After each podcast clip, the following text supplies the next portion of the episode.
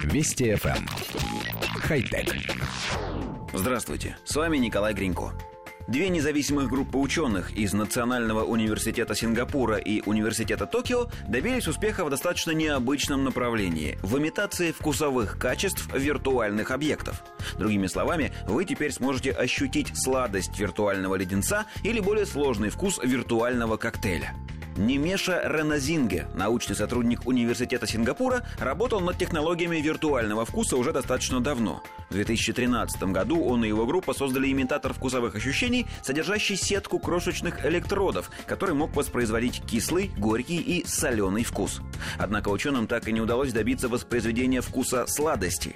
И для этого они обратились в сторону еще одного вида стимуляции – тепловой.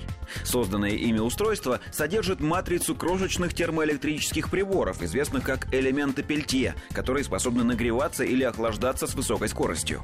А сложное управление температурой поверхности при касании ее языком вызвало у половины участников эксперимента устойчивые ощущения сладости.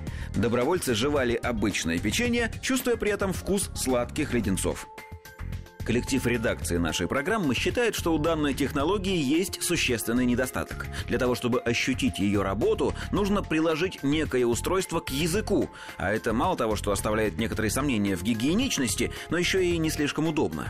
Если двигаться в этом направлении, то полного погружения в виртуальность можно будет достичь только подключив различные устройства ко всем частям тела, а это, согласитесь, будет выглядеть как минимум странно. Надеемся, что со временем все эти неудобства как-нибудь устранят.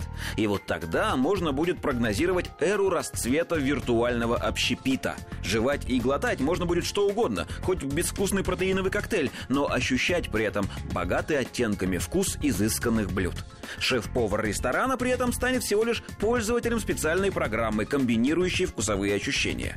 Кстати, в повседневной жизни технология тоже пригодится. По крайней мере, так утверждает мужская половина нашего коллектива. Нет, они вовсе не хотят сказать, что их прекрасные половины плохо плохо и невкусно готовят. Хотя... Вести FM. Эм. Хай-тек.